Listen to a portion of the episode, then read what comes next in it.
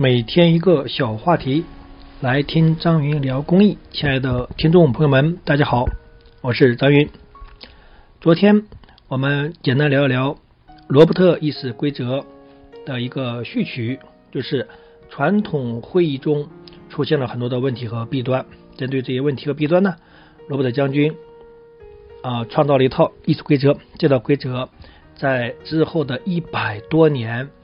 在美国的很多会议中一直在运用，被证明非常的行之有效。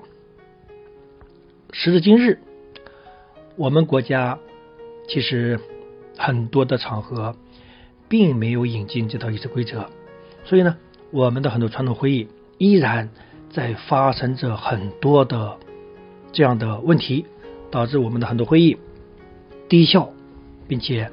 让参会者认为是个负担。今天开始，我们就比较详细的一点一点来聊一下罗伯特议事规则中的一些精华吧。就是说，在进行过专业化分工之后，那么哪些重要的角色要干什么呢？它又有哪些呃新的规则呢？我们首先。先来聊会议中最重要的一个人，就是主持人。主持人按照罗伯特议事规则，他要注意哪些？第一点就是要面向主持规则，也就是说，所有的参会者如果要发言，他只能对着主持人发言。参会者之间不能直接辩论，这一点很重要。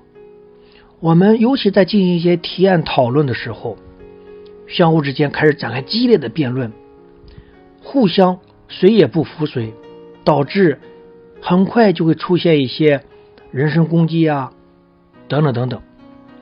而按照面向主持的规则呢？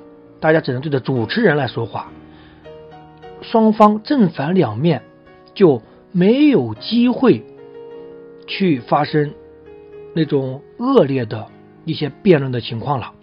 大家只需要对着主持说就行了。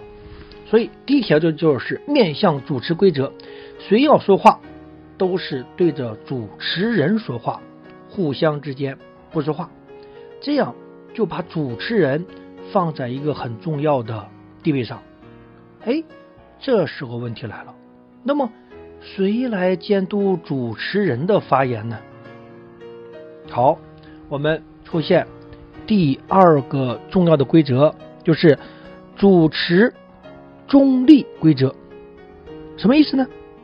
也就是说，主持人不得发表意见，也不得。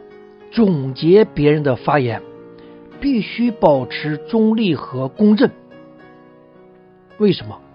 因为主持人是一个容易引导会议方向、容易引导别人意见的一个非常重要的角色。他既然是裁判员，就不能再当运动员。所以，他不要去。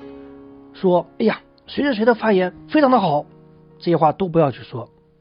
然后自己的意见憋着，也不能去说，就是当好这个裁判员就行了。因为主持人也是人呐，他也会犯错误。我们与其去寄希望于主持人自己高度纪律，不如直接就把主持人放在一个中立者的。位置上，大家说我们都来监督主持人，都来监督正反两方，就会容易出现都没有人去监督，所以干脆就让主持人去放弃他的发言权，只有一个公正的主持人专心去维护这套规则，这套规则呢才能真正的去执行。也才会让所有参会者对这套规则有信心。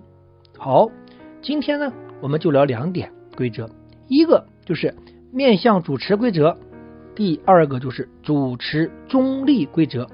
好，今天的节目先做到这里，感谢大家。